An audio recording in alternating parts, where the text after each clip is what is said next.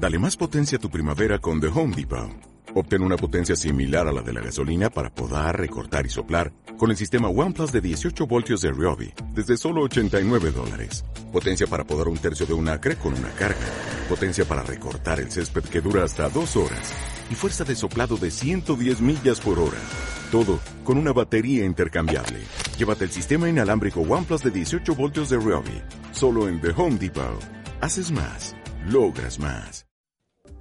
El Salón del Trono del Palacio Autonómico ha acogido al mediodía de este viernes la presentación del proyecto Safe City que permitirá dotar de tecnología punta a los cuerpos de seguridad para evitar robos, incendios o posibles eventos de otro cariz. El presidente de la ciudad, Juan Vivas, confía en que Ceuta técnicamente sea capaz de desarrollar este proyecto.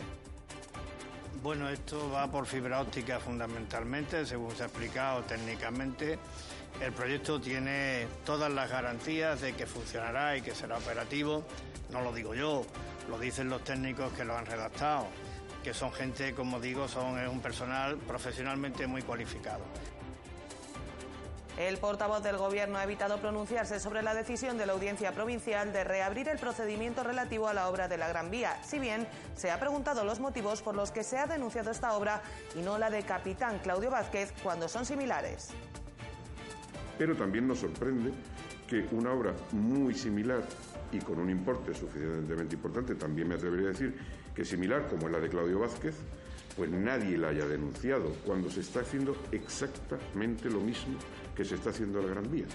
No se está urbanizando, se está remodelando y renovando toda la, la, la infraestructura que hay. Poda radical, así ha calificado el presidente de la Asociación Ecologista Septen Nostra la actuación realizada en el ficus de la Puerta Califal, una crítica que se suma a las vertidas por los ciudadanos en redes sociales en relación al maltrato a la arboleda urbana. Muy buenas noches, bienvenidos a los servicios informativos de Ceuta Televisión. Estos que les hemos relatado son tan solo algunos de los asuntos que nos deja esta jornada de viernes. El resto, como siempre, se los contamos a continuación. Comenzamos.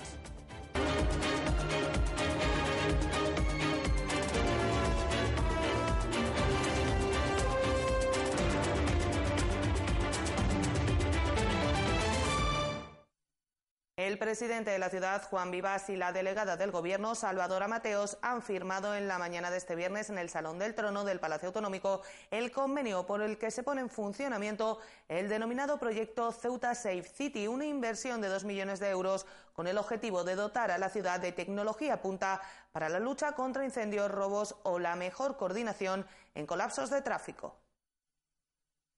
A partir del próximo mes de mayo, Ceuta Safe City estará ya en pleno funcionamiento. Este programa pretende dotar a todos los cuerpos de seguridad, como a los bomberos y demás servicios de emergencia, de tecnología punta, principalmente cámaras de videovigilancia de alta resolución y fibra óptica, para la lucha contra robos, incendios, aglomeraciones de tráfico o posibles actos terroristas.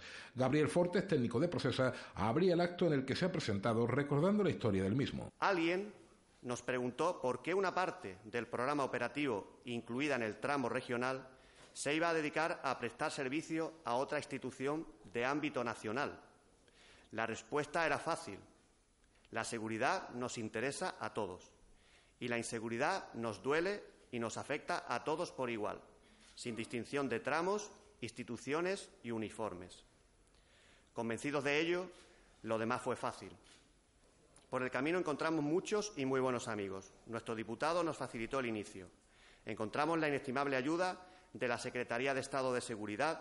Posteriormente intervino Daniel Berrocal del Grupo CAPS. Se trata de una empresa austríaca con casi un millar de empleados en nuestro país que ya ha desarrollado proyectos similares en ciudades como Madrid, Barcelona, Pamplona o Santiago de Compostela, entre otras capitales de provincias. Ofrecía algunos detalles técnicos al respecto y afirmaba que será cuestión de meses que esté funcionando. El objetivo es tenerlo operativo en marzo del año que viene. O sea, queremos ejecutarlo de una manera rápida y que sabemos todos los esfuerzos que le ha costado para poder hacer este proyecto, la dificultad en sacarlo y la idea es ejecutarlo lo más rápido posible.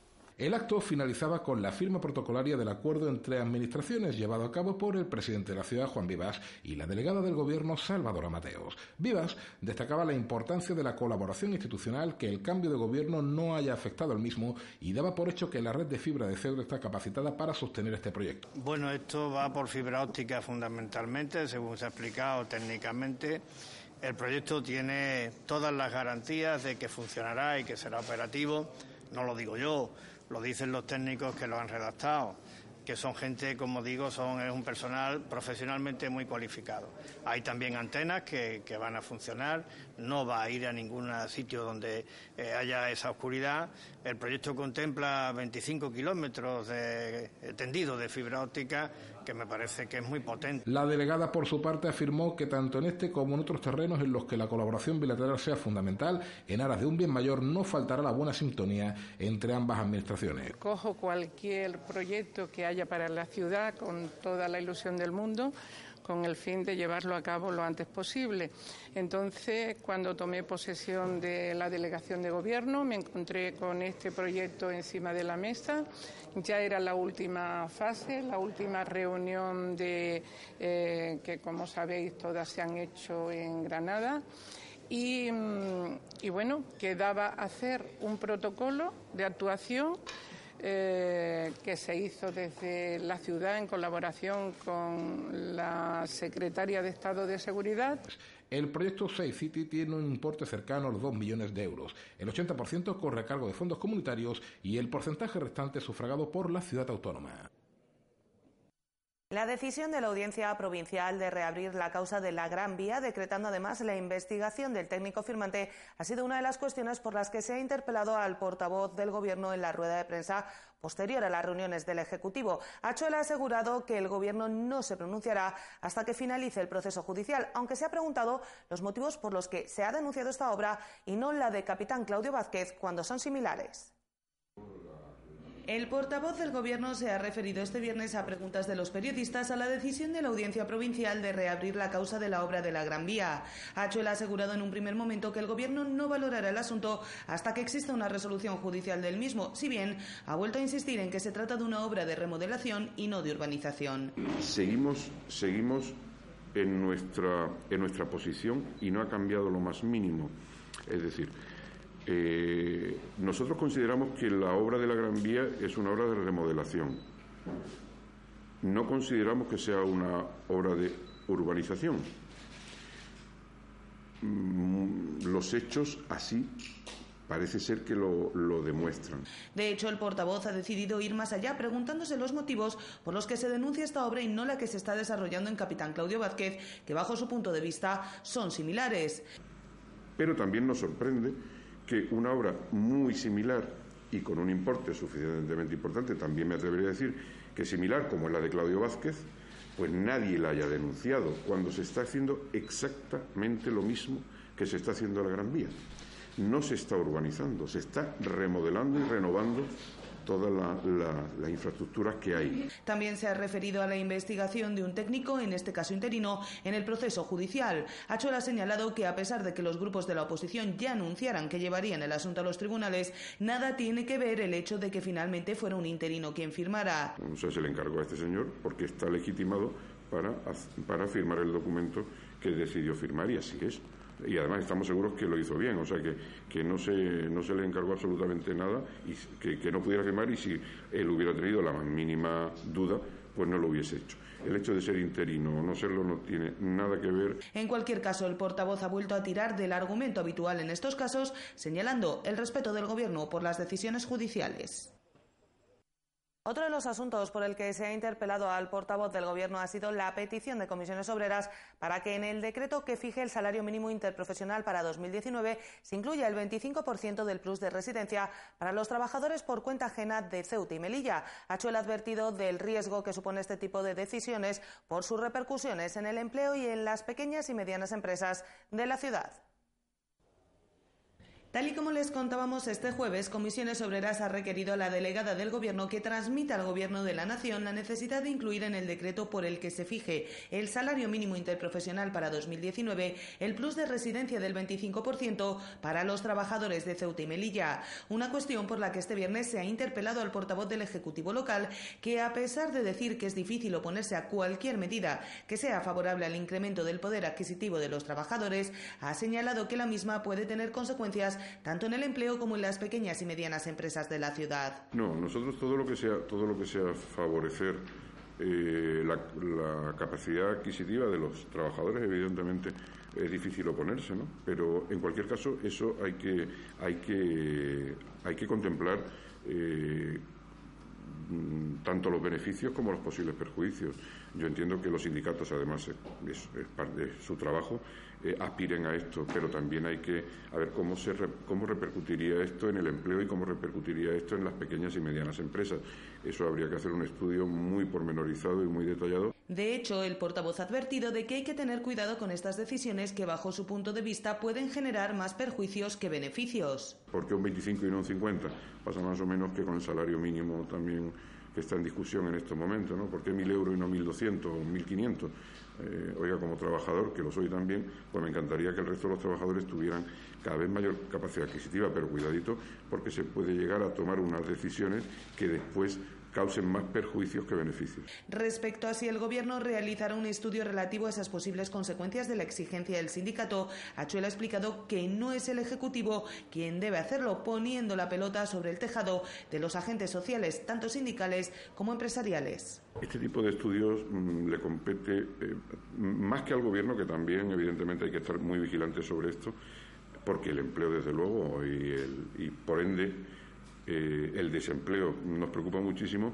Esto le compete más bien hacerlo a los agentes sociales, tanto por parte de la empresa como por parte de los trabajadores. Son ellos los que tienen que, los que, tienen que llegar a las conclusiones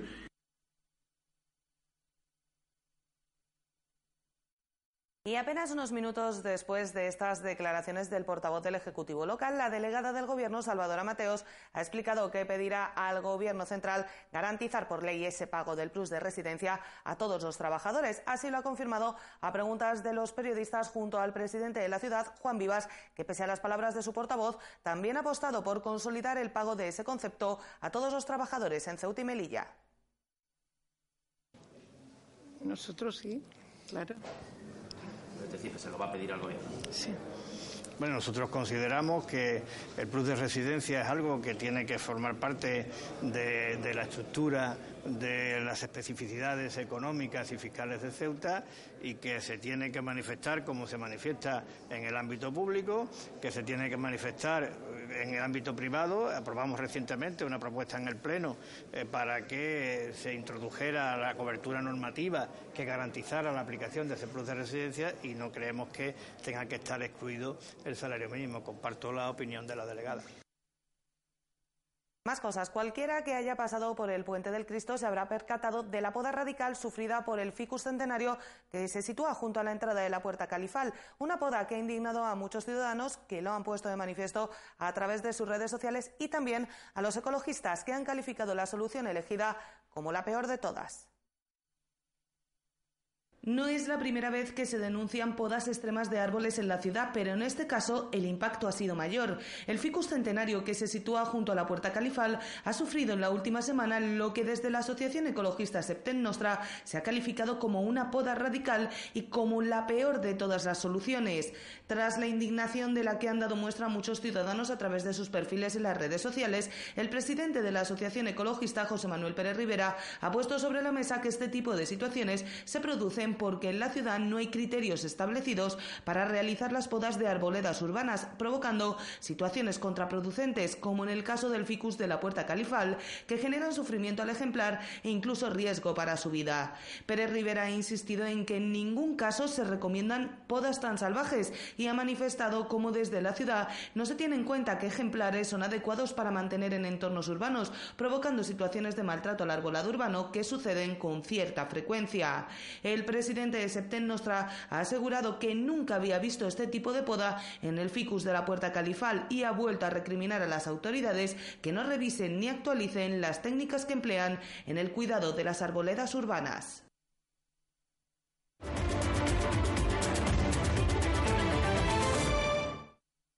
El presidente de la ciudad y la delegada del Gobierno han mostrado su confianza en que se mantenga la conexión heliportuaria entre Ceuta y Algeciras. Vivas, tras reunirse con la secretaria de Estado de Transporte, ha explicado que el problema es una legalidad, aunque insistiendo en que él no es quien para influir en la empresa. La delegada del Gobierno ha confirmado que se han realizado gestiones ante el Ministerio de Fomento. El presidente de la ciudad, Juan Vivas, confía en que la situación de alegalidad, así lo ha definido, de la línea de helicópteros entre Ceuta y Algeciras sea resuelta a la mayor brevedad posible. El jefe del Ejecutivo local comentaba que esta alegalidad consiste en que se aplican los mismos impuestos al transporte en avión que al de helicópteros. Supone un 5% de la facturación para los aviones, pero 11 puntos más en el caso del segundo.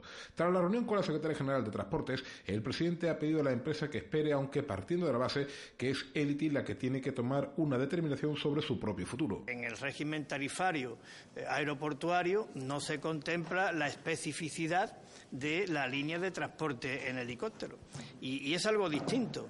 Porque claro, si uno compara eh, la carga tributaria que en forma de tasa soporta una línea aérea en avión, pues resulta que eso sobre su volumen de facturación está en torno al 5,5%. Sin embargo, la empresa operadora del helicóptero soporta un 16,6%. Nos parece eh, que eso debería de corregirse. ¿Qué, le diría yo a la empresa? Pues yo lo que le diría a la empresa, y que coste que se lo he dicho, es que yo he visto mm, una extraordinaria sensibilidad por parte de la Secretaría General de Transporte. También intervino la delegada del Gobierno. Salvador Amateo se ha mostrado optimista respecto a la continuidad de los vuelos entre ambas ciudades del Estrecho y desveló una gestión realizada en el Ministerio de Fomento y más concretamente con un viejo conocedor de Ceuta y los temporales de Levante, el secretario de Estado Pedro Saura. Cuando vi la necesidad del tema me puse en contacto con el, con el Ministerio de Fomento les conté la situación, igualmente al secretario de Estado de Fomento, que ha venido mm, alguna vez a Ceuta y que en una ocasión le tocó mm, pasarse en el barco con, levante fuerte. Le dije, eh, es de suma necesidad que esto se solucione cuanto antes. Eh, efectivamente, enseguida se pusieron manos a la obra y ya estamos pendientes solo del encaje jurídico que pueda tener el tema. Pero desde aquí queremos decir que no se va a interrumpir eh, el, tráfico del helicóptero a partir de diciembre. Por cierto, que Vivas calificó la línea helioportuaria de interés público, aunque no esté declarada como tal.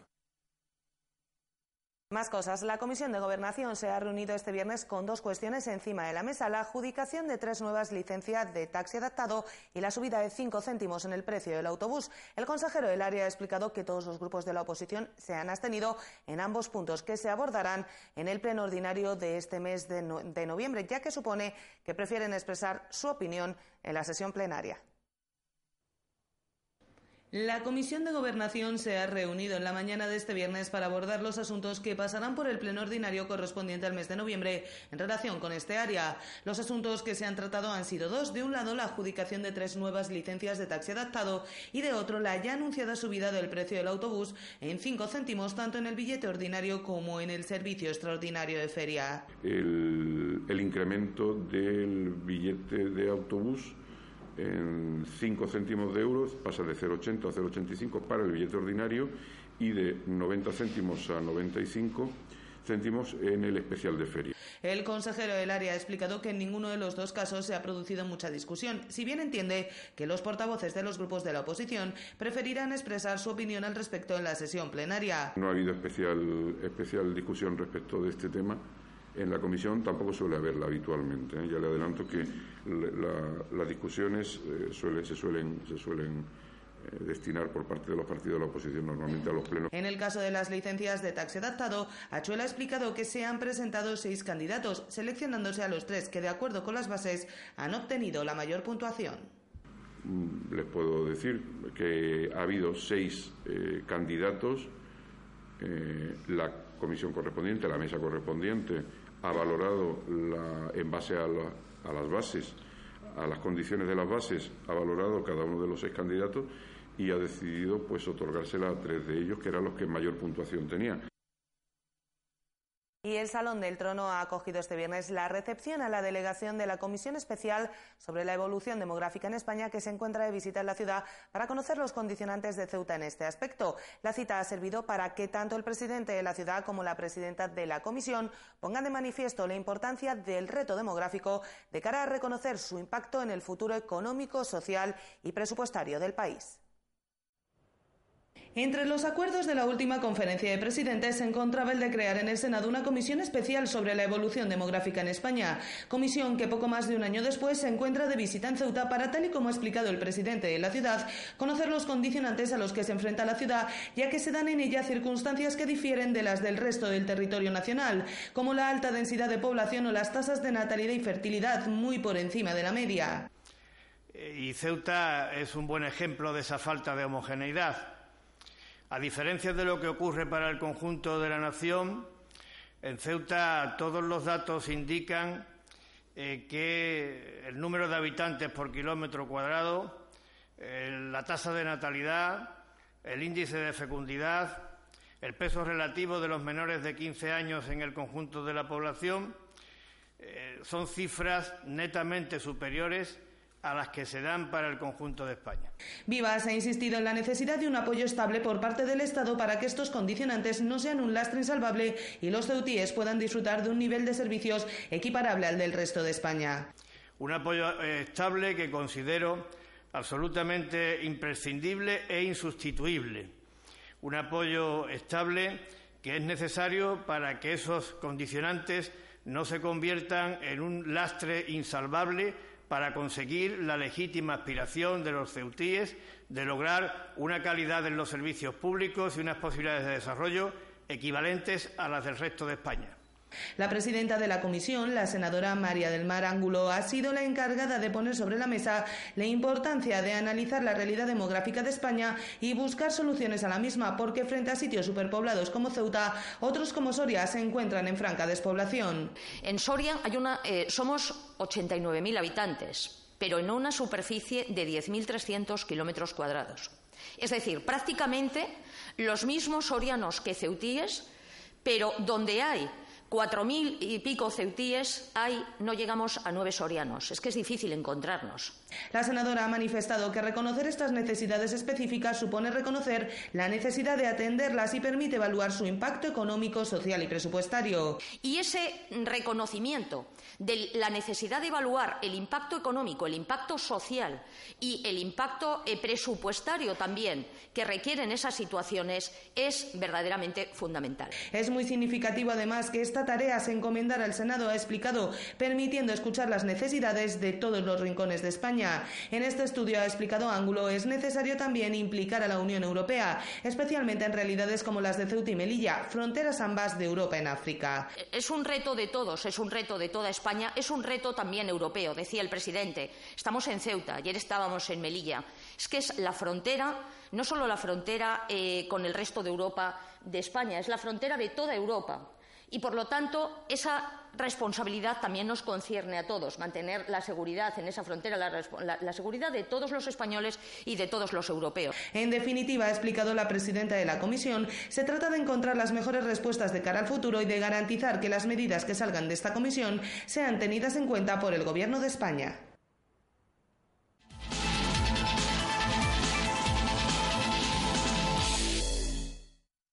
La agrupación deportiva Ceuta Fútbol Club recibe este sábado a las 5 de la tarde al Ciudad de Lucena en la decimoquinta jornada del grupo décimo de tercera división. Los de Juan Ramón Martín, tras caer la pasada semana ante el Gerena por 1 a 0, necesitan conseguir los tres puntos para no alejarse peligrosamente de los puestos de playoff de ascenso. Sí, porque yo creo que veníamos una buena dinámica, creo que veníamos en tres partidos ante tres rivales muy potentes al principio de temporada pues eran tres rivales a estar ahí arriba, que de hecho dos están, y ganarle al Algeciras, que venía prácticamente jugándose el liderato, ganarle a Lecija en su propio campo, que prácticamente en los últimos años no, lo habíamos hecho, y empatar aquí contra el Córdoba y, y haber merecido los tres puntos, ¿no? Yo creo que eso era muy importante. Después vamos a Gerena y es cierto que que a priori podían ser tres puntos asequibles para nosotros, pero al final no lo fueron. ¿Qué pasa? Que esa excepción pues la traes, ¿no? De vuelta, ¿no?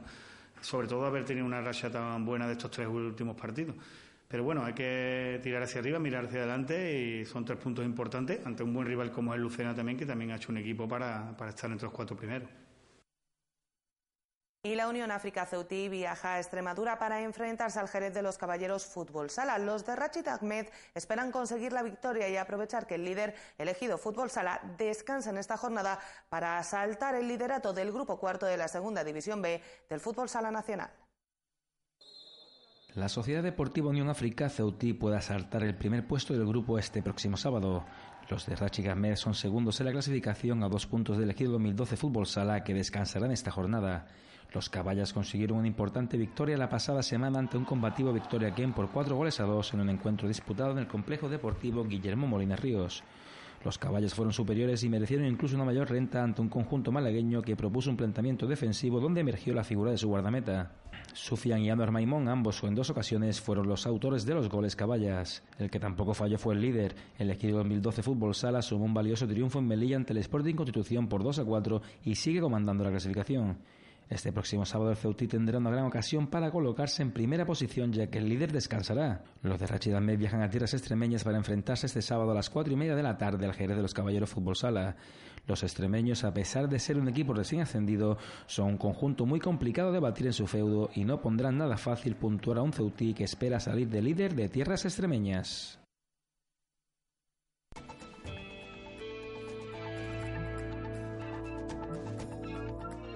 Y vamos ya con la información del tiempo para este fin de semana. Comenzamos con la jornada del sábado en la que la predicción indica que habrá cielos cubiertos con posibilidad de precipitaciones ocasionales.